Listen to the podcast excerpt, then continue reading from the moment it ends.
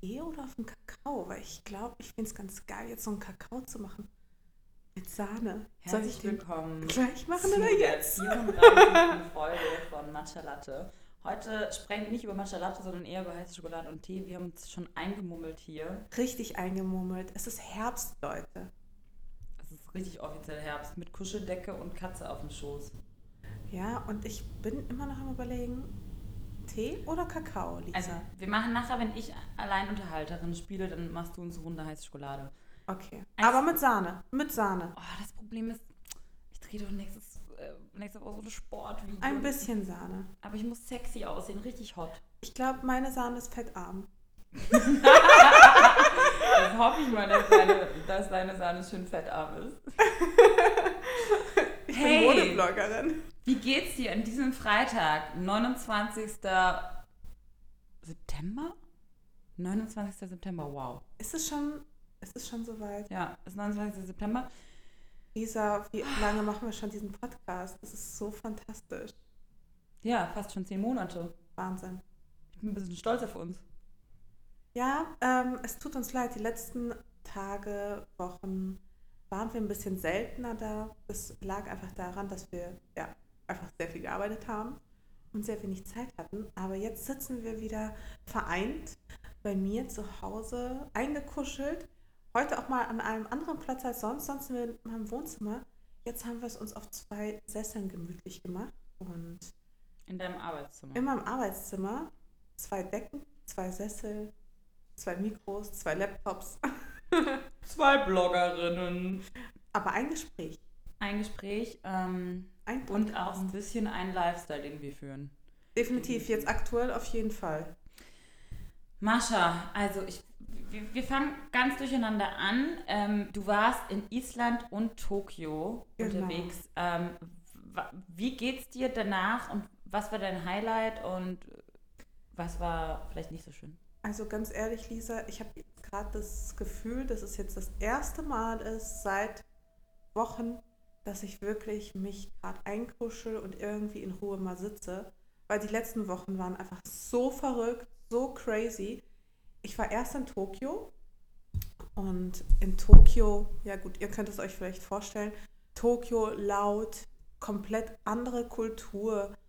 Ähm, ich würde sagen, ich hätte ja jetzt gesagt, bunt ist es aber gar nicht. Ich muss nämlich auch gleichzeitig sagen, dass ich ein bisschen auch enttäuscht war, ein bisschen von Tokio. Und ganz ehrlich, das tut mir besonders weh, wenn du das sagst, weil ich habe ja so große Lust auf Tokio und dachte immer, das wäre auch total mein Ding und das zeigt so die Zukunft unserer Gesellschaft, wenn man dahin fährt und mit der ganzen Technologie und auch modisch und dass du das da eigentlich gar nicht so toll fandest. Das Nein, also ich fand Tokio mega geil, aber erst als ich meine Erwartungshaltung abgelegt habe. Weil weißt du, das war nämlich so das Problem. Ich hatte ein bestimmtes Bild von Tokio und das sah ungefähr so aus, ähm, wie ein durchgehender Times Square in New York. So habe ich mir Tokio komplett vorgestellt. Das ist Dass lustig, da alles- genauso stelle ich es mir auch vor. Ja, genau. Und ich hatte eben diese Das sind die Erwartungshaltung. Medien, die uns das vermitteln. Ja, genau. Lügenpresse. Oder die, oder die doofen Blogger, die immer nur Bilder vor so Reklameanlagen machen. Nein, ähm, Doch. Ja, schon. Aber das Ding ist auch gleichzeitig, Tokio ist komplett anders, als man sich das vorstellt. Als ich durch Tokio gefahren bin, dachte ich so, hä? Was ist denn hier los? Es war relativ ja, leblos auf den Straßen, also es war nicht viel los. Es waren kaum Menschen. Da gab es zum Beispiel auch gar nicht irgendwie so Cafés, wo du draußen sitzen konntest, wie man es hier in Berlin oder Paris oder so Aber kennt. war es noch warm? Ja, es waren so 26, 28 Grad. Ah ja, wird doch richtig warm. Ja, ja. Es war auf jeden Fall noch Sommer. Ich hatte Sommersachen an. Aber wie gesagt, dadurch fehlt so ein bisschen dieses Leben auf der Straße. Und das fand ich irgendwie so ein bisschen schade, insbesondere auch deswegen, weil es gab auch keine Reklamen. Tokio ist mega, einfach mega sauber. Diese Stadt sieht einfach aus wie eine riesige Fleischerei, weil nämlich jedes Haus, naja, vielleicht nicht ganz jedes, aber ungelogen, mindestens, mindestens, vielleicht sogar noch mehr, ähm, die Hälfte der Häuser irgendwie aus weißen Kacheln bestehen. Mhm. Also weiße, gekachelte Häuser sind da ein Riesending. Da sind auch keine Reklame oder so. Im Gegenteil, da sieht alles sehr so geometrisch aus. Also die Architektur ist auch nicht unbedingt so hoch, wie man es erwarten würde. Ich hatte mir da so Wolkenkratzer ohne Ende vorgestellt. Auch die haben gefehlt. Dieses Tokio, was uns immer vermittelt wird, oder das Tokio, was ich erwartet habe, das spielt sich tatsächlich nur in einem Bezirk ab. Also vielleicht auch mehreren. Ich meine, ich war ja auch gerade mal nur ein paar Tage da. Aber ich habe es jetzt nur in einem Bezirk so gesehen und auch nur eine Straße gesehen, die jetzt wirklich so diesem typischen Klischee aus so Mhm. Cosplay und Pink und Schreien, bunt und verrückt einfach entsprochen hat. Und das war dann doch ein bisschen, ja, Aber ich glaube, das ist doch Anders. auch wirklich, wahrscheinlich geht das ganz vielen Menschen so, auch in anderen Städten, weil man immer nur die Extreme auch gezeigt bekommt. Ähm, und ich glaube, das ist, also es gibt ja auch dieses Paris-Syndrom, heißt es, glaube ich, ne? Dass Leute so super enttäuscht sind, ab- gerade Amerikaner oder Asiaten, wenn sie eben dieses perfekte, riesige, wunderschöne Disneyland Paris im Kopf haben, dann ist es nicht wirklich so. Ähm, Ja, aber ich meine, ich glaube, man muss sich einfach, wie, wie du, glaube ich, schon gesagt hast, wenn man sich dann darauf einlässt, Genau. erkennt man ja trotzdem die schönen Seiten. oder? absolut. Aber du musst erstmal diese Erwartungshaltung abschütteln Mhm. und sagen, okay, ich habe nun mal dieses Bild im Kopf, es entspricht dem überhaupt nicht, finde ich aber Tokio nicht vielleicht trotzdem irgendwie toll. Wie, Auch waren wenn die, es- wie waren die Menschen so? Oh, äh, ähm, schwierig. Also ich sag mal so, ich habe Aber immer herzlich willkommen, kommunikativ? Ja, oder? gar nicht. Mm -mm. Nee, nichts davon so richtig. Das ist schade. Also ich habe ja sonst mal sehr, sehr positive Erfahrungen mit asiatischen Ländern. Das war jetzt in Tokio tatsächlich ein bisschen Ja, anders. wahrscheinlich sind die alle auch gestresst irgendwie und auch, Ja, nee, die, die, es ist einfach wirklich eine komplett andere Mentalität, Lisa. Also es ist wirklich komplett anders als das, was ich jemals irgendwo getroffen habe, gesehen habe. Mhm. Aber ähm, ich werde auf jeden Fall bestimmt auch noch in meinem Blog darüber schreiben. Ähm, aber trotzdem war es ein riesiger Kontrast, von Tokio loszufliegen und in Island dann zu landen. Ähm, einen Tag später. War plötzlich raus aus dieser Millionenstadt. Ich glaube, 17 Millionen oder sowas leben da. Vielleicht sogar noch mehr als in New York. Und ich glaube auch die Stadt ist auch um einiges größer als New York tatsächlich. Ist riesig. Und Island dagegen, so 300.000 Einwohner auf der gesamten Insel, Leere, Le- Stille, Natur. Natur. Du hast, Das doch, du hast ein richtiges Kontrastprogramm jetzt hinter dir. Total. Und so viele Eindrücke. Hey, Kennst du das, wenn du so viele Eindrücke hast, dass du ganz, ganz müde davon wirst? Ja. Ja, so ging es mir dann zwischendurch, aber ich finde- finde es gerade so geil auch gleichzeitig. Ja. Aber ich finde es jetzt auch gerade geil, dass, weil mir geht es auch so, ähm, ich genieße es gerade extrem, mit dir einfach gerade hier zu sitzen und mal so ein bisschen runterzukommen und wirklich, wir müssen uns das öfter so richtig gemütlich machen Ja, und es uns auch Oh. gönnen, oder? und uns auch richtig gönnen, ja. Ja, aber davor war ja auch so Sommer und so und da passte das jetzt nicht. Und jetzt kommt der Herbst und der Winter und im Grunde Hm. können wir uns jetzt richtig gemütlich Ja, machen. das machen wir. Ja, und ich habe es mir auch in Island dann richtig gemütlich teilweise gemacht und es war total schön. Und ich weiß schon ganz genau, warum der Herbst meine Lieblingsjahreszeit ist. Ich Mhm. liebe den Herbst. Aber erzähl du Das ist das auch so mal. lustig, dass du dort mit demselben Videomann einfach gedreht hast, wie ich äh, mein Vogue-Video gedreht habe. So verrückt. Die Genau. Medienwelt ist aber so klein. In Island war ich ja für Dreharbeiten, für, äh, äh, Für Piep, darf ich sagen. genau, für Beep. Und ja, da hatte ich auch so ein kleines Team, war auch total schön, total intim. Nächste Woche fliege ich mit denen dann nach Lissabon ähm, und dann nach München und dann habe ich das Thema abgeschlossen und kann auch drüber reden. endlich. Endlich. Yay. Ähm, das ist auch so lustig, weil äh, der Matthias, der hat ja auch bei unserem allerersten Ibiza-Projekt 2000, Anfang 2014, war er Kameramann für Red und war bei uns auf Ibiza. Nicht dein Ernst? allen. Doch. Hä, er war das? Ja, er war das. Und Ach, das wie lustig. Ja klar, ich war doch auch da. Ja, stimmt. Hä, dann kanntest du ihn ja schon. Ich wusste nicht, dass er das war. Wie lustig. Ich habe einfach vergessen, dass du auch dabei warst. Danke. Oh mein Gott, der Kreis schließt sich mega. Okay, Wie ja. lustig. Wie man merkt, man begegnet immer wieder denselben Personen in diesen Kreisen. Ja, es ist halt eine ganz kleine Welt am ist eine Ende. ganz, ganz kleine Welt. Am Vor allem Ende. die Guten. Ja. Hast du Jetlag eigentlich? Nö. Äh, Das war auch so faszinierend. Mein Körper war einfach nur durchweg durcheinander. Also, ich hatte keinen Jetlag oder sowas. Ich war einfach nur generell so körperlich Einfach confused. fertig. mein Zustand Körper war confused. einfach, genau, Zustand absolut confused. Er wusste gar nicht, wo ist oben, wo ist unten, wann ist Tag, wann ist Nacht. Ich finde das auch eine gute Antwort. Wie geht's dir? verwirrt, aber sonst gut. aber du hast einen Jetlag, oder? Ähm, also tatsächlich hatte ich die letzten Male nie Jetlag. Ähm, und ich bin jetzt, ich bin Montag früh gelandet und ähm, mein Geheimnis war es immer gleich, dann ins Büro zu gehen und weiterzumachen, durchzuziehen. Habe ich dann auch gemacht. Ähm, ich musste vor allem auch mega aufräumen und vorbereiten für eben dieses Video, was ich am Dienstag gedreht habe mit 13 Stunden.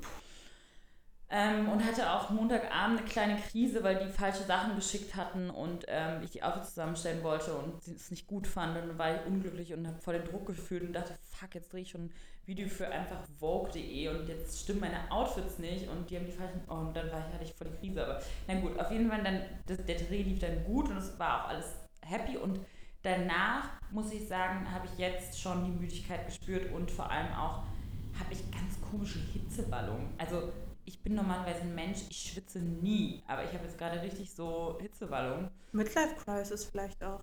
ich bin noch nicht mehr 30, also das kann noch ein bisschen warten. Ähm, entweder, also entweder mein Körper kämpft gegen irgendeine Krankheit oder es ist Jetlag oder ich bin schwanger. Also was, was wäre deine, äh, dein Lieblingsding? Mein Lieblingsding wäre Jetlag. Nein, aber äh, hallo.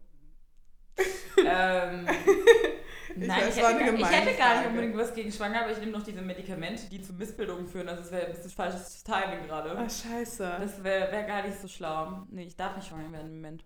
Okay. Ja. Ähm, naja, aber vielleicht nächstes Jahr. Nein, keine Ahnung. Ist auch so lustig, wie unsere Rollen jetzt getauscht haben, Mascha guck mal, du bist einfach jetzt wieder Single und jetzt ich bin ich plötzlich in einer Beziehung. Wir haben mega Rollentausch gemacht. Ja, aber ich kann trotzdem von keinen Datings oder irgendwie Partys oder sowas oder lustige Erfahrungen äh, erzählen, weil. Noch nicht. Ähm, ich halt nur am Arbeiten noch bin, ne? Noch nicht, Mascha. Ja, aber. Es kommt jetzt noch. Aber ich bin jetzt auch mal froh. Vielleicht auch nicht. Bist du jetzt erstmal in Berlin? Nö. Tja. Ich bin jetzt erstmal unterwegs. Aber erzähl doch mal, guck mal, ich habe jetzt ein bisschen erzählt, jetzt erzähl du noch mal von New York. Vielleicht sollten wir auch kurz unsere Hörer darauf aufmerksam machen, ähm, ja, dass wir genau, weil wir so viel unterwegs waren, haben wir die letzten Tage und Wochen sehr unregelmäßig gepodcastet.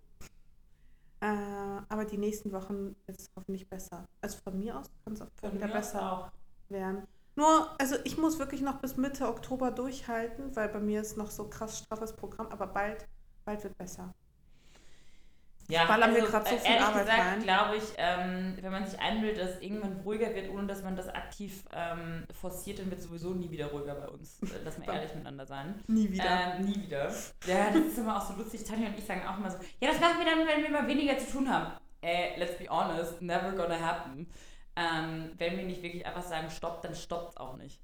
Ähm, nee, mir ähm, in New York war es mega. Ich habe ähm, eine sehr, sehr gute Zeit gehabt, eine sehr, sehr intensive, emotionale Zeit gehabt. Ähm, ich habe von dort auch gearbeitet und konnte mir selbst und ähm, Tanja, meinem Team beweisen, dass das auch gut möglich ist. Und das war auch, glaube ich, ein wichtiger Step für mich, zu merken, dass selbst wenn ich längere Zeit in New York mal sein sollte oder sein will, dass es dann mit dem Arbeiten trotzdem gut geht. Also ich habe dann wirklich versucht, ähm, möglichst viel ähm, zeitgleiche Office-Zeiten zu haben, trotz Zeitverschiebung. Das heißt, ich bin immer wirklich aufgestanden und habe um sechs angefangen, E-Mails zu machen, während mein Boy einfach noch geschlafen hat. Und habe ähm, kommuniziert mit meinem Team und Sachen abgesprochen. Und ähm, das war eigentlich total gut, weil ich dann so gegen 14, 15 Uhr in New York ähm, auch irgendwie durch war und auch ähm, dann e-, entweder noch was fotografieren konnte oder dann wirklich privat was machen konnte. Das ist eigentlich echt voll gut. Voll gut. Ich sag dir, das, ich fand das echt irgendwie gut. Vor allem, ich bin ja auch ein Mensch, mir fällt das relativ leicht, früh aufzustehen und ähm, Gas zu geben und anfangen zu arbeiten. Ich habe ja auch Spaß an meiner Arbeit, deshalb ähm, geht das schon. Und ich muss sagen, da bin ich total glücklich drüber gewesen, weil ich am Anfang so ein bisschen war so, mh, hm, ob ich das dann schaffe, von da zu arbeiten, dann bin ich immer abgelenkt. Na, na. Aber ich hab, war dann auch so, auch zum Beispiel Freitag hatte er frei und ich habe dann aber gesagt, so ja, du hast frei, aber ich muss trotzdem was arbeiten. haben wir uns ins Soho-Haus gesetzt und habe ich gesagt, so, du, ich muss jetzt halt ein paar Stunden E-Mails machen. Und dann hat er auch mitgemacht, ne? Und das fand ich dann ganz gut, das zu merken, dass er mich da auch supportet und dann mitzieht und man auch zusammen was schaffen kann. Weil, Wie meinst du das? Er hat mitgemacht, er hat deine Mails Nein, mitgemacht? also er hat halt seine Mails gemacht. Aber ich meine, ich glaube, sowas zu testen, wie man das vereinbaren kann, ist extrem wichtig. Gerade bei uns, wenn man natürlich seinen eigenen Job hat und halt klar ist, so, ich werde halt mein, ich werde mein Baby und meine Arbeit und meinen Job nicht aufgeben für einen Typen und ich werde auch möglichst versuchen, das nicht zu vernachlässigen. Klar gibt es dann Phasen, wo sich die Prioritäten ein bisschen verschieben. Ähm, oder wo ich dann auch mal Sachen vielleicht absage, weil ich sage, so, nee, mir ist jetzt das Wochenende einfach wichtig. Hm. Und das mache ich auch schon, das fällt mir auch schon leichter und ich bin ein bisschen stolz drauf und ich fühlt sich toll an, was zu haben, was mir wichtig genug ist, das zu tun. Weißt du, was ich meine? Ähm, und ich muss echt sagen, ja, dass wir sehr, sehr gut miteinander klarkommen, ist ja auch immer so ein bisschen ein Test, wenn man dann wirklich acht Tage miteinander verbringt oder ich ja auch praktisch dann mit ihm wohne vor Ort. Ist ja nicht garantiert, dass das immer gut geht. Aber wir haben sehr viel Zeit auch tatsächlich zu zweit verbracht, auch mal nur abgehangen und gegammelt, ich, ungestylt, im Bett gelegen und den ganzen Tag irgendwie einen Film geguckt und gegessen und Quatsch gemacht und irgendwie wie Kinder rumgetollt. Das war irgendwie war es so die richtige Mischung aus allem viel auch mit seinen, mit seinen Freunden gemacht. Ich habe Freunde vor Ort getroffen, zum Beispiel den, den Magnus. Ähm, kennst du Ach, auch stimmt, Magnus? klar. Oder? Genau, der Nee, ich kenne ihn nicht, aber ähm, hier, der Jakob ist ja auch gerade in New York. Genau, getroffen. Jakob von Danny Diary trifft ihn auch als. Magnus ist ein Freund von mir, ähm, der in New York wohnt und es war total lustig, weil der mich dann auch mitgenommen hat, mal auf so eine Galerietour, weil der arbeitet ja in der Kunstszene und ähm, auch wie er immer fleißig seine App, die auch nach ihm benannt ist, promotet. Ähm, was natürlich auch eine coole Idee ist, der macht nämlich so, habe ich das schon mal erzählt? Ja, ja, das ist der hier Dingsbums-Typ, ne? Der ist wie so äh, Shazam für Kunst. Also du kannst auf der Magnus-App praktisch ein Kunstwerk fotografieren und dann zeigt dir, wo hängt das, wem gehört das, wie viel kostet das, ähm, Künstler, ähm, Werkname und Preis, glaube ich sogar auch. Ähm, genau, und das war gut. Ich, das war eine gute Mischung aus allem. Ich muss sagen, ich hätte äh, wirklich tatsächlich noch länger da bleiben können. Auch vor allem, weil seine Freunde so süß sind, und mich so herzlich aufnehmen, das ist unfassbar, ne? Die sind so süß zu mir. Ähm, schön. Das ist wirklich richtig krass. Ja, und dann, Mascha, das habe ich dir noch gar nicht erzählt, habe ich seinen Vater kennengelernt. und seinen Bruder. Geil. Aber Aufregend, ist er, warte mal, ach, der ist nicht nur, der lebt nicht nur in New York, sondern der ist auch wirklich gebürtig aus New York. Nee, also ähm, seine Eltern wohnen eineinhalb Stunden Zugfahrt weg von New York, aber sein Vater war da, um bei der UNO zu protestieren. Also voll geil. Also war das mal so der Hippie-Typ und voll nett und lässig, aber es war trotzdem so.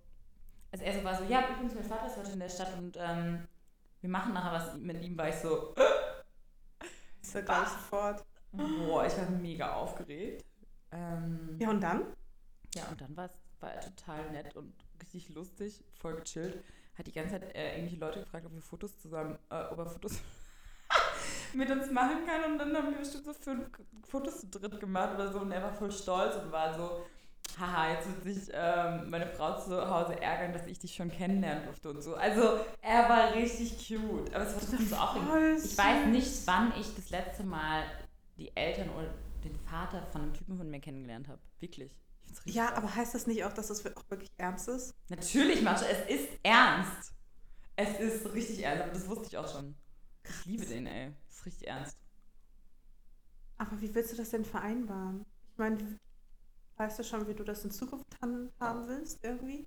Ja, ich habe auf jeden Fall gesagt, ich will nicht, dass meine Kinder in Amerika aufwachsen. Das kann ich verstehen. Das ist schon eine relativ klare Aber könntest du dir vorstellen, erstmal irgendwie ein paar Jahre in New York zu wohnen und dann irgendwie nach Deutschland zu ziehen? Oder? Ja, ich kann mir auf jeden Fall vorstellen, ähm, eine Weile in New York zu wohnen, wenn ich das jobmäßig so hinbekomme. Wenn ich das auch der Tanja gegenüber so hinbekomme. Ähm, da bin ich natürlich in der Verantwortung, fühle ich mich verpflichtet und werde sie auch nicht hängen lassen. Aber Gott sei Dank ist es ja tatsächlich so, dass unser Job in der Hinsicht ja relativ gut vereinbar ist. Im Sinne von, ich kann ja von überall arbeiten auch. Oder auch dann immer wieder für Jobs nach Deutschland fliegen. Also ich könnte mir schon vorstellen, mal zwei, drei Jahre in New York zu wohnen. Ich glaube, das ist auch mega die Experience. Aber langfristig, ich sage nicht unbedingt Deutschland, aber ich glaube, langfristig bin ich schon eher Europa. Ähm, weil ja, bestimmte Sachen, gerade so in der amerikanischen Gesellschaft und dem Schulsystem, der Politik, was gerade da abgeht, sehr schwierig. Ja. Finde ich. Ähm, Voll. Nee, aber es ist auf jeden Fall aufregend und es ist aufregend, weil wir beide daran glauben, obwohl es ein bisschen verrückt ist und wir glauben voll daran, dass wir es schaffen. Das ist ja schön. Aber ihr habt euch auch schon ewig nicht mehr gesehen davor, oder? Zwei Monate. Boah. Und jetzt wieder zwei Monate nicht. Schon wieder so lang? November. Kommt er nach Berlin. Uh, er kommt nach Berlin. Das ja! ich lerne ihn kennen. Oh mein Gott, Mascha, du musst ihn kennenlernen. Auf jeden Fall. Und das Ding ist auch, wir müssen die perfekte Woche planen, sodass er sich in Berlin verliebt und sagt, er will hier hinziehen. Weißt du, ja, absolut. Wir Voll, müssen ja. die geilste Berlin-Experience machen. Ja, definitiv. Oh mein Gott. Oh, wie schön. Das sieht richtig aus. Voll gut. Ja, Ach, das freut mich, Lisa. Aber wie ist das denn dann bei dir? Welche Prioritäten legst du denn dann? Ich meine, ja, also stehst du dann nicht trotzdem irgendwie vor dieser Entscheidung, okay, ich muss mich jetzt entscheiden, Liebe oder Beruf? Oder wie, also wie soll man das vereinen? Ich habe gerade das Gefühl, ich äh, äh habe Liebe und Beruf, habe ich zum Beispiel gerade ganz gut im Griff. Ähm, da sind gerade Prioritäten drauf. Was ich gerade zum Beispiel dafür halt vernachlässige, sind halt jetzt gerade Freunde und Familie. Und da habe ich schon das Gefühl, man schafft es nie, alles konstant zu machen. Also dann, deshalb zum Beispiel habe ich jetzt so ein schlechtes Gewissen, dass ich morgen fahre ich spontan mit Claudi ähm, nach Freiburg, weil die kommt ja auch aus der Gegend. Mein Papa hat Geburtstag und ich bringe es nicht übers Herz, nicht zu kommen, obwohl ich auch mal ein Wochenende bräuchte, um zu chillen. Aber es ist mir dann wichtiger, das Gefühl zu haben, dass ich das auch hinbekomme, dass meine Familie auch nicht enttäuscht ist von mir.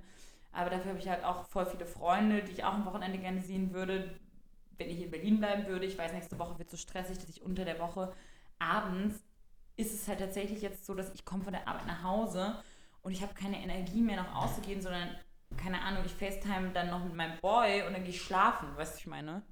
Und da ist schon so, dass ich das Gefühl habe, dass man irgendwie alles vier immer abdecken geht irgendwie fast nicht. Also nee, ich glaube nämlich auch nicht. Kannst aber nicht auf jeden Fall so, dass ich habe gerade eine Priorität auf jeden Fall auf meinem Liebesleben und meinem Job. Das sind die zwei Prioritäten, die ich gerade habe. Aber wie gut lässt sich das vereinen?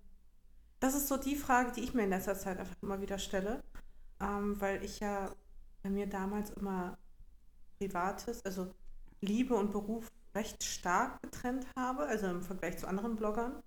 Und jetzt aber vor und auch früher mal gesagt habe, nee, ich kann mir das überhaupt nicht vorstellen, hm. gar nicht, hm. ähm, anders zu handhaben.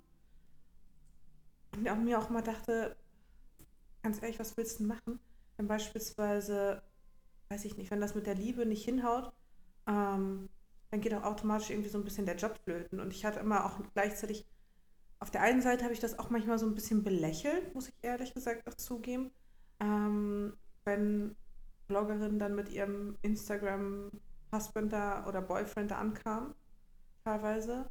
Aber auf der anderen Seite, wenn man es dann doch gerockt hat, fand ich es auch sehr, sehr cool.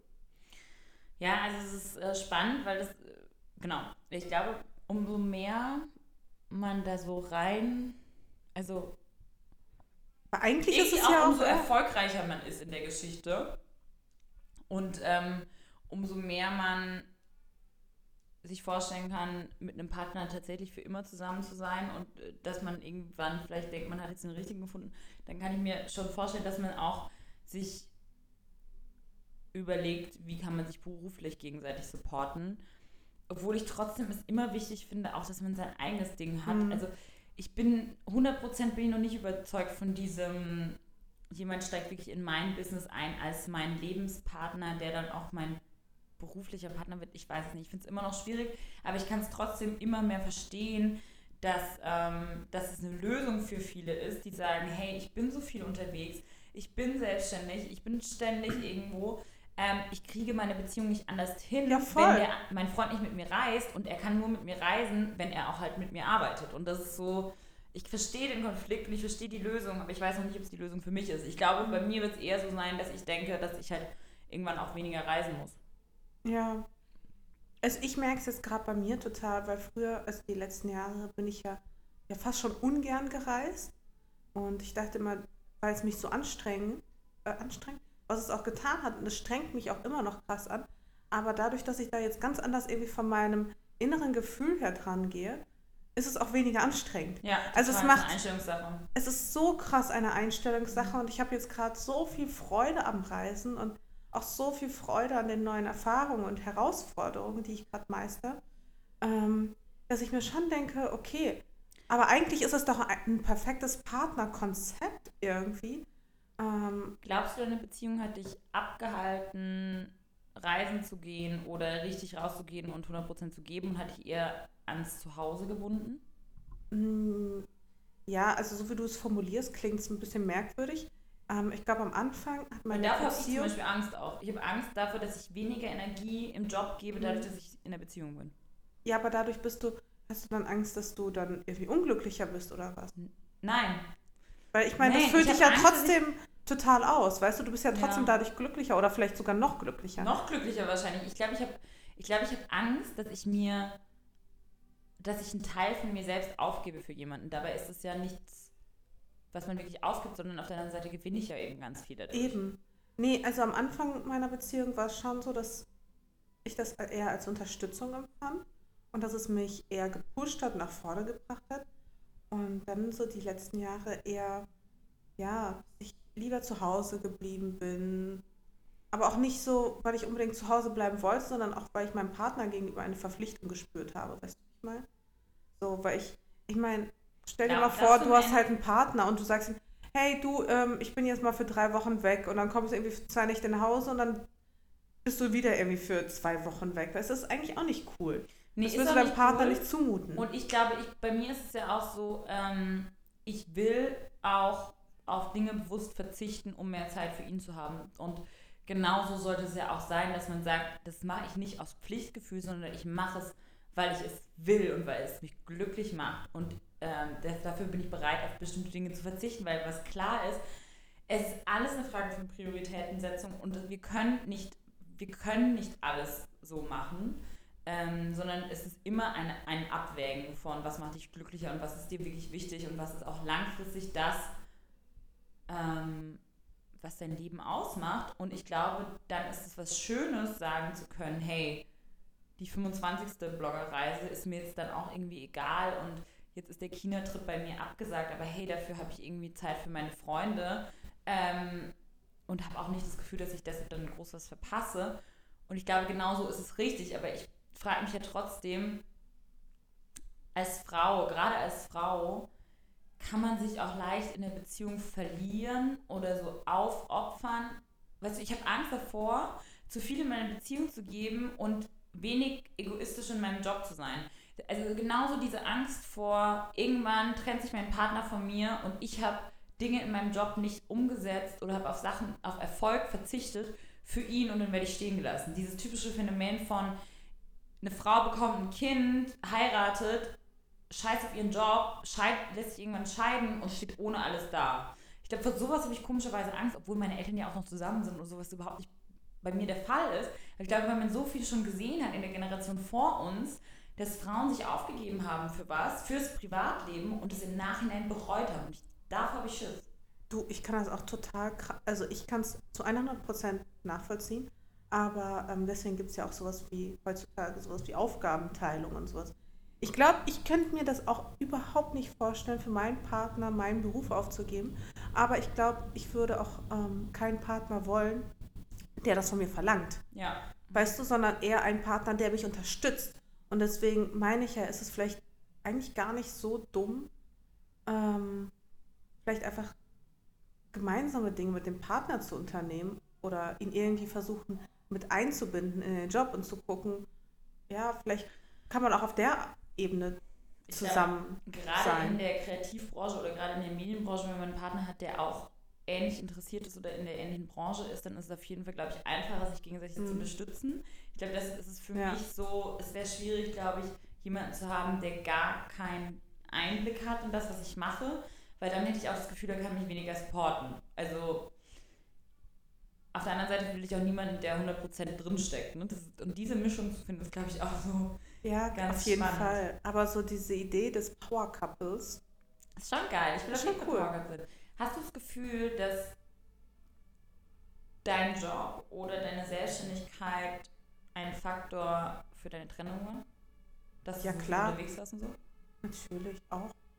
Ähm, bei mir auf jeden Fall, weil ich ja mit meinem Job quasi verheiratet war. Das ist, glaube ich, das, was Frauen manchmal Männern nachsagen. So, äh, für dich gibt es nur deinen Beruf, du bist mit deinem Job verheiratet. Aber ich konnte es halt einfach bei mir irgendwann nicht mehr trennen. So Mascha die Privatperson und Mascha die Bloggerin. Ich liebe meinen Job, weißt du? Ich liebe meinen Job. Ich liebe meinen Job so sehr und ich könnte mich den ganzen Tag und ich möchte mich den ganzen Tag damit beschäftigen. Es ist ja so, dass mir immer alle einen Burnout prophezeien. Ähm, seit Jahren alle so, boah, Mascha, also echt aufpassen, du musst weniger arbeiten, du kriegst bald einen Burnout. Sag ich auch. Ja, du auch. Ähm, sagst du mir auch immer. Aber das Ding ist, ich glaube, wenn du deinen Job so sehr liebst und darin so sehr aufgehst, dass sich das manchmal auch gar nicht unbedingt so anfühlt wie Arbeit. Und wenn du jeden Tag aufstehst, ich glaube, eins meiner, ja, was heißt Erfolgsgeheimnisse, aber eine meiner besseren Eigenschaften ist auf jeden Fall die, dass ich sehr dankbar bin. Und ich bin so ich stehe jeden Tag auf, Lisa, und ich bin jeden Tag fucking dankbar dafür, dass ich so ein geiles Leben führe und dass ich so einen tollen Job habe. Und das ist auch zum Beispiel so eine Sache, egal wo ich bisher immer war, Tokio, Kapstadt, Island, ich bin mega, ich liebe es zu reisen, aber ich liebe es genauso nach Hause zu kommen, am Rosenthaler Platz zu stehen, zu sagen, geil, was für eine geile Stadt, in der ich wohne, was was für tolle Bedingungen. Ähm, was wie wunderbar. Weirde, verpeilte Menschen. Ja, aber wie wunderbar ist Musiker dieses Leben? Ja, aber ja, weißt du, einfach so diese Wertschätzung, diese Demut. Unsere Leben sind auf jeden Fall ganz, ganz reich, voller Ereignisse und ähm, aber trotzdem denke ich auch manchmal zum Beispiel, ich weiß nicht, wie, wie viele wirklich gute Freunde hast du, bei denen du das schaffst, dich zu melden? Zum Beispiel jetzt, während du in Tokio und Island warst. Wie viel Kontakt hattest du zu Freunden, privat, ohne einen beruflichen Grund? Okay, das ist echt eine voll gemeine Frage, weil ich so, so eingespannt Nein, war. Nein, sag dir mal eins. Zero. Ja, voll. Und das ist krass. Wir verzichten schon auf bestimmte Dinge, Mascha. Und es muss uns auch voll. bewusst sein, auf was wir verzichten für diesen Beruf oder für den Erfolg. Und man schafft es einfach nicht. Und zum Beispiel bei mir ist es schon so, ich versuche mich so anzustrengen, meine Freundschaften zu pflegen, aber ich bin, äh, ich weiß, aber ich könnte eine viel bessere Freundin sein. Ich schaffe es einfach nicht. Ja. Wirklich, ich verplane Geburtstage, mir fällt es an dem Tag ein. Ich würde gerne sowas, ich wäre so eine gerne Freundin, die Überraschungspartys plant oder die Briefe schreibt oder die Pakete schickt oder, weißt du, was ich meine? Ja, ja, die voll. So, die Überraschung. Die einfach mitdenkt. Die einfach mitdenkt. eine gute Freundin. Ja, und ja. das schaffe ich einfach nicht. Und das, ich auch nicht. dafür schäme ich mich. Das wäre ich gerne. Ja, ich wäre das auch gerne. Ich wäre auch gerne nicht. eine geilere Tochter und eine geilere Schwester. Ich glaube, meine Schwestern könnte meinen Support voll gebrauchen und ich schaff's nicht. Ich weiß ganz genau, wie sich das anfühlt. Ähm, ja gut, man muss auch sagen, mein Freundeskreis wird immer kleiner. Aber ich habe ja Gott sei Dank auch Freunde, die genauso sind. Also man ist irgendwie, man versteht einander. Ich glaube, ich könnte zum Beispiel, ich habe damals... Aber wir sind trotzdem alles so ein bisschen kleine isolierte Kapseln, die in unserer Welt schwimmen. Und manchmal berühren wir uns und wir wissen halt, da sind wir wissen, da sind die anderen Kapseln, aber die sind halt in ihrem Ding. Soll ich dir mal eine Story erzählen? Ja. Ähm, ich habe mich mal eine Zeit lang mit, mit einem richtig krass netten Mädchen getroffen hier in Berlin. Ähm, wir sind zusammen mal essen gegangen, wir sind zusammen mal trinken gegangen und da war einfach mega der geile Vibe. Aber was ich halt bei ihr gemerkt habe, Gott, das klingt jetzt wie so eine Beziehung oder so. Aber wir beide konnten uns wirklich, wirklich vorstellen, so eine Freundschaft zu führen. Äh, eine richtig enge, eine richtig gute. Und da hatten wir drüber gesprochen und ich war so, ich kann mir keine Freundschaft mit dir vorstellen, weil du bist mega die gute Freundin, bist mega der gute Mensch, mega engagiert. toll einfach, mhm. mega engagiert, aber du würdest dasselbe von mir erwarten. Und ich kann dir das nicht geben. Aber und ich würde nur von dir nehmen ja. und ich kann es dir nicht zurückgeben und deswegen möchte ich deine Freundschaft einfach nicht. Wow. Weil, ja, nee, weil, weil ich da einfach ein schlechtes Gewissen mhm dir gegenüber hätte. Weißt ich mhm. würde mich immer so dir gegenüber mich irgendwie so schuldig fühlen. Aber ist das nicht auch eine Frage, ob wir bewusst deshalb, weil wir auch wissen, dass wir Menschen enttäuschen können, dass wir manchmal vielleicht gar nicht so viel zu geben haben, weil wir keine Energie mehr haben, dass wir uns deshalb manchmal auch bewusst distanzieren von Menschen, weil um die nicht zu enttäuschen. Weißt du, was ich meine? Ja, natürlich. Also sicherlich. Bei mir glaube ich ganz bewusst so, dass ich auch meinen Freundeskreis eingeschränkt habe oder meine, keine Ahnung, in Berlin vier, fünf Leute habe, wo ich weiß, das sind Leute auf, ähm, da, denen kann ich was zurückgeben ähm, und die verstehen mich auch und meine Bedingungen. Ähm, und ansonsten lasse ich ganz wenige Leute an mich ran, aber nicht deshalb, weil ich es nicht will, sondern deshalb, weil ich weiß, ich habe keine Zeit, denen was zurückzugeben und keine Energie und ich will sie nicht enttäuschen und ich will keine schlechte Freundin sein. Ich kann auch, glaube ich, nur mit Menschen befreundet sein, die wirklich Verständnis haben und die wirklich vielleicht selbst so eingespannt sind, dass es denen vielleicht nicht unbedingt auffällt, sodass ich denen gegenüber auch kein schlechtes Gewissen haben brauche. Aber ist dann, aber dann ist doch die Frage, können wir nur noch mit erfolgreichen Leuten oder beschäftigten Leuten befreundet sein, weil alle anderen würden zu viel Zeit von uns verlangen? Und nur die Leute, die selbst beschäftigt sind, verstehen das? Mm, nein, würde ich auch nicht sagen. Also ich würde sogar sagen, ich habe auch Menschen in meinem näheren Umfeld, die gar nichts auch mit dem Business zu tun haben und die mir dann aber auch aber die mir dann auch so, so Nachrichten schreiben, so ich weiß, du weißt, wenn der erste Satz anfängt mit ich weiß, du bist gerade beschäftigt und dann kommt halt irgendwas. Und dann habe ich direkt schon, das fängt bei mir schon mit einem schlechten Gewissen an. Andererseits, wo ich jetzt in Island und in Tokio und so war, weißt du, wie sehr ich mich eigentlich über Nachrichten gefreut habe? So, weißt du, so kleine Random-Nachrichten, so eine kleine WhatsApp-Nachricht, wo stand so, hey, ich vermisse dich, ich freue mich, wenn du wieder da bist, wenn du wieder da bist, lass mal was essen gehen oder so. Weißt du, das hat mir so viel in dem Moment teilweise gegeben, weil du bist so in diesem. Ich drehe mich manchmal so schnell wie so ein Kreisel, weißt du, ich, ich finde kein Ende, ich rotiere nur. Und dann irgendwie so diese Nachricht zu bekommen oder so eine Nachricht zu bekommen, du hältst kurz an für einen Augenblick, mhm. freust dich und hast wieder mehr Energie, um dich wieder weiterzudrehen. Total. Und noch schneller zu drehen. Und ich bin auch so jemand, also ich versuche auch meinen Leuten auch so kleine random Sachen zu schicken oder an die zu denken, auch wenn ich es nicht immer schaffe. Aber was trotzdem manchmal schade ist, um was es auch bewusst sein muss, Mascha, ist, ähm, wir erleben die ganze Zeit so viel in unserem Jobumfeld oder mit uns selbst oder mit anderen Leuten, die uns vielleicht gar nicht so sehr am Herzen liegen. Und dann kommen wir zusammen mit den Menschen, die uns am Herzen liegen und wir erzählen nur, was, mit, was uns passiert ist. Und die andere Person erzählt uns, was mit ihr passiert ist. Aber wann schaffen wir mit diesen, diesen Menschen gemeinsame Erlebnisse? Weißt du, was ich meine? Dass du was mit diesen Menschen wirklich unternimmst und eigene Geschichten wieder kreierst mit denen. Nicht nur über das redest, was du erlebt hast und jeder gibt einfach nur wieder was, uh, wie war deine Woche, sondern, weißt du, was ich meine? Zusammen was kreieren, zusammen was erleben mit den Leuten, die dir am Herzen liegen. Das ist das, was am Schluss dich richtig glücklich macht. Ja, aber da kommen wir auch wieder zu dem Thema kannst du nicht, kann man nicht irgendwie Beruf und Privates noch mit enger miteinander verknüpfen? Beispielsweise nicht ja. nur mit dem Freund, sondern auch mit den Freunden zusammenarbeiten. Mhm. Beziehungsweise, wie soll das funktionieren? Also bei mir beispielsweise, ich kann sagen, ähm, ich habe eine beste Freundin, mit der kann ich auch perfekt zusammenarbeiten. Mhm. Oder auch wir beide, wir können so gut miteinander, zu, miteinander arbeiten. Aber ich glaube, das liegt aber auch daran, weil wir, nicht nur weil wir uns gut kennen, auch weil wir uns respektieren, auch als Businessfrauen, mhm. als, als äh, Arbeiter. Mhm. Nein, aber nicht nur als Freunde mhm. respektieren, sondern ein Respekt, der irgendwie weiter darüber hinausgeht. Ja. Und auch für unsere Skills. Ja, und ich glaube auch zum Beispiel, dass, ähm, also klar, bei uns ist es auch ein bisschen branchenspezifisch, aber ich glaube, dass es sich allgemein ändern wird, das Konzept von, es wird nicht mehr Arbeits- und Lebens- oder Life-Work-Balance, sondern es wird was, es wird ein Übergang sein, es wird was Fließendes sein, es wird was sein, was sich immer mehr vermischt. Ähm, ich glaube nicht, dass die Zukunft von uns ist, hey, von, keine Ahnung, 8 bis 18 Uhr sitzt man im Büro. Also es ist ja auch schon unsere Realität eigentlich nicht mehr oder oft nicht mehr, sondern ähm, auch für meine Mitarbeiter, was will ich denen für, für Vorgaben setzen?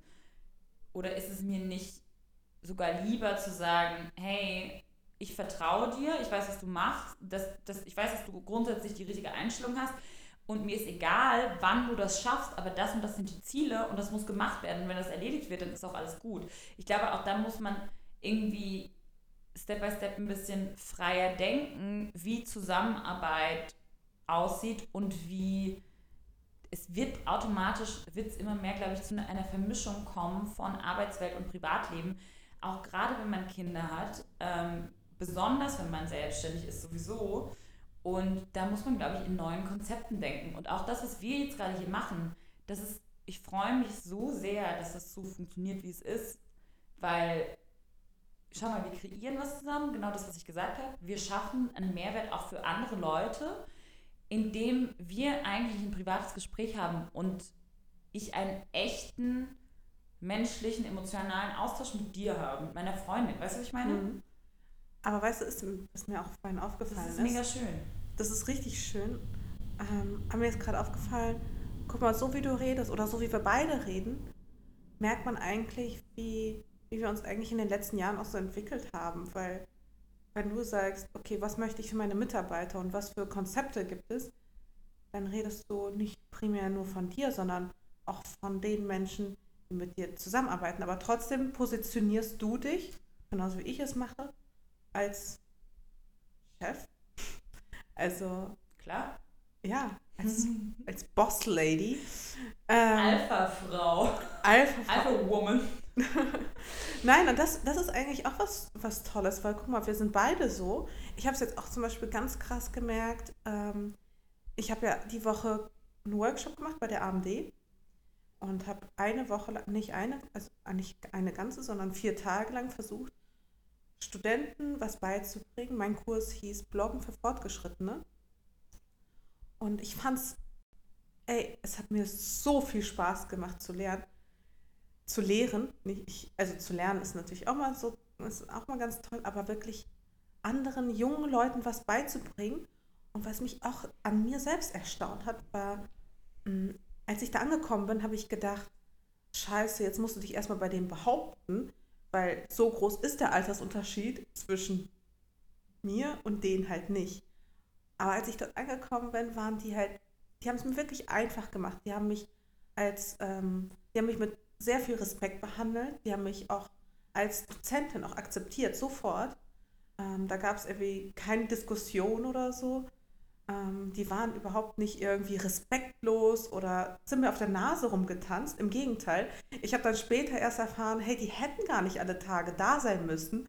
Und die haben wirklich, die waren einfach fleißig, aber auch weil ich, weil ich sie vielleicht auch mit Respekt behandelt habe, ähm, haben sie mir denselben Respekt auch zurückgeschenkt. Ich habe bin auf sie eingegangen und wie gesagt, es war mega schön. Ich frage mich auch teilweise, wie andere Lehrer das machen, weil mir sind meine Studenten schon nach vier Tagen so ans Herz gewachsen, ähm, dass es mir richtig schwer fiel, sie auch gehen zu lassen und in diese weite, große, böse Welt zu entlassen.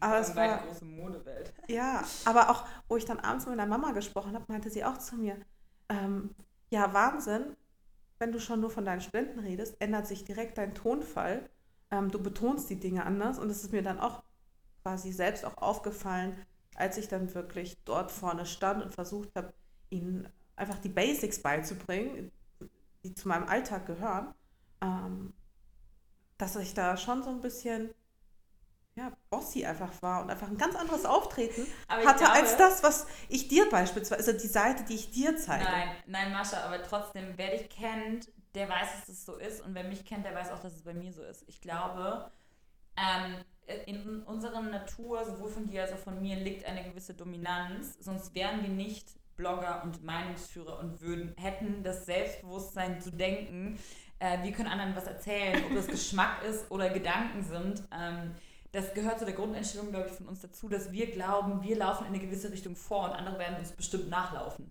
Ähm, ich glaube, und das ist ja auch das Schöne an so einer Erfahrung zu sehen, dass andere Leute das spüren und sofort einen Respekt haben und sind so, ah ja, nee, ich vertraue dir und ich glaube dir und ähm, ich sehe die auch als eine Respektsperson an. Ich habe das auch, also tatsächlich zum Beispiel, wenn mich jemand fragt, was für eine Chefin wirst du sein, ist ja auch eine interessante Frage, sobald man mhm. irgendwie Leute anstellt, ähm, war ich auch so, okay, in der Schule zum Beispiel habe ich immer am meisten gelernt von den strengen Lehrern vor denen, wo ich ein bisschen Respekt hatte. Das heißt nicht, dass sie nicht menschlich waren oder dass sie keine Schwächen gezeigt haben. Aber ich wusste, ich will es mir nicht mit denen versauen. und genauso will ich auch sein. Ich will, dass die Leute Respekt vor mir haben und trotzdem will, will ich, dass sie meine menschliche Seite sehen. Also ich als Chefin zum Beispiel, ich sage auch, wenn ich verkatert bin oder wenn ich Periodenschmerzen habe oder wenn ich Liebeskummer habe oder dann kriegen meine Mitarbeiter das mit und ich warne die vor, was ich für Launen habe, damit, dann wissen die, was Sache ist. Und dass es vielleicht, wenn ich dann mal ausraste, nicht an denen liegt. Aber ähm, auf der anderen Seite wissen sie auch, sie können mich nicht verarschen. Und ich glaube, das ist so. Aber da wächst man rein. Da ich glaube wächst man rein, aber ich glaube trotzdem, dass zum Beispiel das auch eine sehr weibliche Führungsart von mir ist. Zum Beispiel auch so viel Emotionales zu teilen mit meinen Mitarbeitern teilweise. Also ich halte mich da auch in Grenzen. Die wissen, ich rede auch nicht mega viel privat, aber meine Mitarbeiter kennen mich schon relativ gut. Ähm, und äh, ich finde das auch so geil mit, der, mit deiner Story jetzt mit der AMD, weil ich werde ja auch einen Vortrag halten und ich bin so gespannt, wie sich das für mich anfühlen wird, nochmal vor so einer Klasse zu stehen auch. Ne? Das ist eine ganz andere Experience, glaube ich. Also ich habe ich hab wirklich jeden Moment genossen. Ich hatte so richtig. So ja, weil es hat sich auch überhaupt nicht wie Arbeit oder so angefühlt für mich. Gar nicht. Mhm. Glaubst du, was glaubst du, sind denn für dich die Bedingungen, um mit Freunden zusammenzuarbeiten zu können? Schwierig, ne? Ähm, ich glaube, in erster Linie, man muss erstens auf einer Augenhöhe sein. Also ich finde, da fängt es schon mal an. Also und ich glaube zum Beispiel, ich kann keine Freunde für mich arbeiten lassen. Ich kann nur mit Freunden arbeiten. Weißt du, was ich meine? Ja, absolut. Da bin ich auch ganz bei dir. Eben dieser Punkt Augenhöhe und Aufgabenverteilung. Mhm. Also, wenn beide dasselbe machen, wird es schwierig. Ich finde, Freunde müssen einfach unterschiedliche machen Aufgaben. Wir, machen wir ein bisschen dasselbe? Was? Wir zwei. Ja, also ich bin eher so der technische Teil. Stimmt, wir haben schon eine und, klare Aufgabenverteilung. Und du ich machst so ein bisschen so Facebook. Story und Facebook. ähm, und ich mache diese ganze, diese ganze Schneidarbeit. Und, so und zum Beispiel bei uns ist, glaube ich, auch so, warum wir das auch so lange schon machen können, ist, ich respektiere komplett deine Meinung. Ich würde auch komplett klar, damit klarkommen, wenn du mir Kritik gibst und wenn du mir sagst, ey Lisa, da ist jetzt ein bisschen geschludert und keine Ahnung, so fünf Rechtschreibfehler in der Beschreibung drin, das ist nicht so cool, würde ich sagen, ja stimmt, hast recht, muss ich mich ein bisschen anstrengen ähm, und würde das auch komplett die Kritik annehmen können. Und ich glaube, das ist auch was, Leute müssen kritikfähig sein und du musst wissen, dass Leute mit dir ehrlich sind und dass du mit denen ehrlich sein kannst. Ja, auf jeden Fall. Ich bin ganz bei dir. Plus Ergänzung, die Person, ich muss die Person ausreichend respektieren, dass ich auch von der Kritik annehme. Genau, ja. Weißt du, weil wenn, ich sag mal, ich hier die ähm, Rechtschreibfehlerkönigin bin und dir dann erzähle, oh, du hast aber zwei Rechtschreibfehler im Text, dann denkst du dir doch auch so, ja, Alter, fuck you. So, du bist doch kein Stück besser, weißt du, besser ich mach das mit meinen zwei Rechtschreibfehlern, als du mit deinen zehn. Nee, weißt du, es ist so als blödes Beispiel. Voll. Ähm, ich glaube, es kommt auch mal drauf an, aber wir respektieren uns ja auch. Also, wie gesagt, mit dir kann ich es mir auch mega gut vorstellen. Ich habe aber dann andere Menschen, wo ich sage, okay, wir weichen auch einfach von der Meinung, von der Arbeitsmoral und auch vom ästhetischen Empfinden beispielsweise so mhm. krass voneinander ab. Weil ich glaube zum Beispiel, was bei uns schwierig wäre, so gemeinsames Fotografieren oder sowas. Mhm. Weil ich habe eine komplett andere Ästhetik mhm. als du. Ja. Ich verstehe deinen Stil. Ich verstehe deinen Stil auch aber ich fühle ihn nicht für mich. so geil. Ja, oder? Aber ich, ich liebe das auch, dass, ähm, genau, aber das, das ist ja trotzdem so, genau, wir wissen das beide, dass wir da andere Vorstellungen von Motiven oder Hintergründen haben. Und wir wüssten, okay, wir können jetzt nie einen Modeblog zusammen machen. Weißt du, was ich meine? Und du musst dann einfach ehrlich miteinander sein, so was funktioniert, was können wir gemeinsam machen, wo ist die Schnittmenge, wo unterscheiden wir uns. Und trotzdem verstehe ich das und ich glaube mega daran, was du machst, dass das funktioniert aber es ist einfach nicht meins. Und genau, genau das ist es. Ich respektiere es, ich verstehe es, aber wir beide verstehen auch, dass wir uns da, dass wir da einfach unterschiedlich sind und das ist okay. Das ist vollkommen okay und dann kann man aber auch, finde ich, auch wiederum miteinander arbeiten.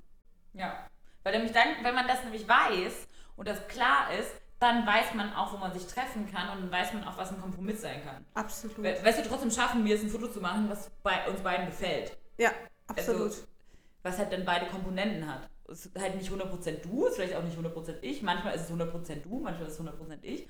Aber wir werden niemals 100% Mascha und Lisa reinbekommen. Weil es sind zwei ja. verschiedene ästhetische ja. Welten. Aber das ist okay. Ist auch vollkommen okay. Aber guck mal, eigentlich haben wir den wichtigsten Punkt also wir haben ihn zwar erwähnt, aber eigentlich gar nicht betont. Ehrlichkeit. Doch, ja, habe ich gesagt, genau. Ja. Dass, dass du selbst ehrlich sein kannst, dass die andere Person Ehrlichkeit verträgt und dass du selbst auch Ehrlichkeit verträgst. Genau. Ja. Das ist, glaube ich, das A und O. Ich glaube, das ist aber auch in, nicht nur in der Freundschaft, nicht nur in der in einer beruflichen Freundschaft, auf einer beruflichen Ebene, sondern auch wirklich und also das ist auch etwas, was ich mir in einer Partnerschaft wünsche, also in einer äh, Liebespartnerschaft, dass man wirklich so, ich weiß, die Wahrheit, die klingt, die, die ist nicht schön und ich sage sie dir aber trotzdem und muss jetzt nicht irgendwie, keine Ahnung, einen bestimmten Tag abpassen oder eine Laune abpassen oder sonst irgendwas, sondern ich bin jetzt ehrlich zu dir, weil es liegt mir auf der Seele. Ja. Und ich möchte dir das jetzt sagen und bitte wertschätze an, meine, wertschätze meine Ehrlichkeit, Mhm. wertschätze meine Direktheit. Ja, Sei nicht sauer deswegen. verlasst, selbst wenn dich das jetzt verletzt, Mhm. selbst wenn die, du was anderes dir erwartest, weiß einfach, du sollst einfach zu schätzen wissen, dass ich Ja. ehrlich zu dir bin. Und ich glaube auch zum Beispiel, dass das vielleicht auch ein bisschen die Antwort auf alles ist, was wir heute gesprochen haben, von wegen, wie schafft man es, alle Parteien in seinem Leben glücklich zu machen, einschließlich vor allem an an erster Stelle sich selbst glücklich zu machen. Und diese, wie setzt man seine Prioritäten am besten? Ähm, ich glaube, da ist es eben wichtig, zu sich selbst und zu allen anderen ehrlich zu sein. Sowohl zu sagen, zum, zum Beispiel meiner Freundin, hey, ich weiß, ich habe dir gesagt, ich komme zu deinem Geburtstag, ich wäre mega gerne da, aber soll ich dir sagen, es ist die einzige Chance, dass ich jetzt nochmal nach New York zu meinem Freund fahre und ich bin einfach mega verliebt und es tut mir leid, aber das ist mir gerade einfach wichtiger und sie hat gesagt, das verstehe ich, Lisa, und ich freue mich für dich und flieg. Weißt du, was ich meine? Das ist auch eine Art von Ehrlichkeit, auch in der Absolut. Freundschaft. Im Job zu sagen, hey Tanja, du weißt, ich bin immer für dich da, ich werde das niemals aufgeben, das Ding, aber ich muss gerade einfach bei ihm sein, weil ich brauche das, um glücklich zu sein, um auch auf der anderen Seite wieder arbeiten zu können. Das ist auch eine Art von Ehrlichkeit. Ich glaube, das Einzige ist, immer versuchen, sich selbst ehrlich darzustellen und anderen möglichst gut verstehen zu lassen, was geht in dir vor, was sind deine Beweggründe und dass es nichts persönlich gegen die anderen Leute ist, dass du halt mal vielleicht was anderes vorziehst. Ja, absolut. Also, und ich glaube, da muss man aber auch erstmal hinkommen. Da musste ich auch erstmal hinkommen, weil ich hatte früher viel mehr Angst, ehrlich und direkt zu sein. Und Ja, voll. ich hatte so Angst, Menschen mit der Wahrheit zu verletzen. mhm. Und habe nie irgendwie so richtig gesehen, früher jedenfalls, ähm, dass es aber eigentlich, dass es Ehrlichkeit wirklich der Schlüssel ist. Und Das Lügen, auch, Lügen oder Schönrederei, Schönrederei, oder genau. Ist im Endeffekt, macht alles viel komplizierter für sich selbst ja, und verletzt im Endeffekt viel, viel mehr, als wenn Voll. man einfach die Erde. Auch von Anfang an zum Beispiel, hast du Freitag Zeit? Ja, klar, lass auf jeden Fall was machen. Sag doch ehrlich, hey, nein, ich habe einer Freundin schon gesagt, ich weiß zwar noch nicht genau, aber weißt du so. genau. Aber man tendiert immer dazu, gerade wenn man jünger ist, finde ich, Mhm. so Ja sagen zu wollen, niemanden enttäuscht zu sein, an- anstatt ehrlich zu sagen, hey, das und das könnte ein Problem sein. Ich weiß es einfach noch nicht. Ja, Ich kenne die Antwort noch nicht. Ich sag dir Bescheid. Genau. Aber ich bin irgendwann dazu übergegangen, einfach gnadenlos ehrlich zu sein. Und ich muss sagen, das ist so befreiend. So befreiend. Das ist einfach, also ich kann es ich kann's allen da draußen nur empfehlen. Ich meine, natürlich, es gibt Momente, wo man Dinge verschweigen sollte. Man, also, ich, was ich überhaupt nicht ab kann, ist Lügen. Ähm, aber es gibt Momente, wo es einfach besser ist, aus einem gewissen Respekt vielleicht über manche Dinge nicht zu sprechen. Ähm, aber Ich glaube, man muss niemand absichtlich mit einer Wahrheit verletzen. ja, Das glaube ich ja. Ich glaube, man kann Leute ein bisschen es muss nicht jemand so deine Meinung ins Gesicht klatschen. Genau, man muss, also ich habe mal was Schönes gehört, dass man die Wahrheit seinem Gegenüber anbieten soll, sodass er reinschlüpfen kann wie in einen Mantel. Und das fand ich perfekt. Du musst die Wahrheit jemandem so anbieten, dass er sie annehmen kann, ohne dass er sein Gesicht verliert. Das ich ist echt ein schöner Satz. Ja. Ich finde zwar manchmal, dass die Wahrheit manchmal eher ist wie so eine kalte Dusche, als wie so ein warmer, kuscheliger Mantel. Aber, ähm, Du kannst das Wasser wenigstens lauwarm stellen, dass es nicht ganz so ein Schock ist. ja, genau. Ach, voll schön. Hey, ich fand die Folge heute richtig toll. Ja, aber wir sind, wie gesagt, in einer Herbststimmung und ich finde, das merkt man gerade. Man merkt, glaube ich, dass wir richtig dabei sind heute und total entspannt. Ja. Also, ich- absolut. hab mich jetzt mal entspannt, Gott sei Dank. Ja, ich mich auch. Und das wirklich seit Tagen irgendwie. Ich denke, ich habe jetzt auch während des ganzen Gesprächs gar nicht so daran gedacht, dass ich dies machen muss oder das machen muss und jenes machen muss, sondern ich war ganz bei dir. Du hast auch höchstens dreimal aufs Handy geguckt. Vielleicht sogar ein bisschen öfter. Aber weißt du, was ich gleich mache? Was denn? Auch ins Anneliese. Du kommst aus dieser Nummer Okay, nicht raus. geil. Aber danach gehe ich vielleicht noch kurz in Sport. ich habe meine Sporthose schon an. Kennt ihr das, wenn man nur seine Sportklamotten anzieht und dann fühlt man sich Hast du wieder mit gemacht Sport angefangen, ist die große Frage. Ja, Geil. Ich habe jetzt mit Sport quasi unterbrochen. Ich könnte so abkotzen. Ich möchte unbedingt wieder mit Sport anfangen, aber es lässt gerade meine Zeit nicht. ich bin so stolz. Ich habe Muskelkater. Ich will auch wieder Muskelkater. Nein, ernsthaft jetzt. Wirklich. Das ist ja auch dieses Ding. Ich war jetzt die ganze Zeit unterwegs und du kennst es ja selbst, man hat auch eh nie einen Alltag, aber du hast immer so kleine Rituale, an denen du festhältst. Und selbst das fällt mal mir weg. Aber egal, da reden wir einfach nächste Woche drüber. Genau, ich würde mega gerne nächstes Mal auch mit dir über Rituale sprechen, weil das ist was, womit ich mich gerade auch beschäftige und demnächst einen Blogpost auch dazu schreiben will. Und da würde ich nämlich gerne mal äh, hören, was du glaubst, was so deine Rituale sind. Aber hey, ich glaube, es war echt ein spann spannender äh, Podcast heute. Und jetzt noch eine Abschlussfrage. Glaubst du, deine Prioritäten, so wie sie jetzt liegen, werden sich nochmal extrem verändern? Mit deinem Job an Nummer 1? Oder glaubst du, das wird nicht passieren? Oder glaubst du, es wird kurzfristig oder langfristig passieren? Ach, ich hoffe so sehr, dass sich meine Prioritäten irgendwann ändern. Wie lustig, ich hoffe auch meine Prioritäten hin. Das heißt, wir warten nur auf den Moment, um unsere Prioritäten Mhm. ändern zu können. Absolut. Aber ich brauche einen guten Grund. Ich, vielleicht habe ich meinen Grund schon gefunden. Na. Okay, Leute, das war's. Das war die Ach so, 34. Folge. und ähm, was ich schon sehr lange nicht mehr erwähnt habe, wir freuen uns immer noch sehr, sehr, sehr über eure Kommentare, über eure Likes und ähm, wenn ihr uns auf iTunes und ich glaube auf Spotify kann man gar nicht bewerten, aber wenn ihr uns auf iTunes bewertet, wir haben schon lange keine neuen Bewertungen mehr bekommen und ich meine, wir fragen nach gar nicht so viel von euch.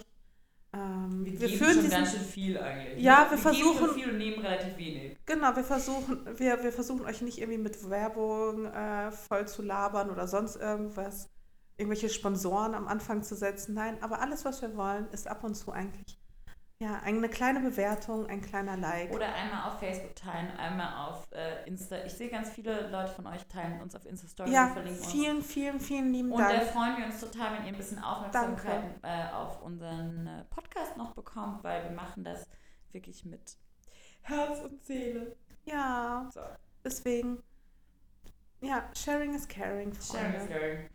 Dankeschön. Freunde, schönen Abend, schönes Wochenende. Bis bald und bis zur nächsten Folge. Es wird vielleicht jetzt mal wieder ein bisschen dauern. Eine Woche maximal. Und jetzt gibt's heiße Schokolade. Vielleicht sogar ein bisschen länger. Schauen wir mal. Bis, bis bald, Leute. Tschüss!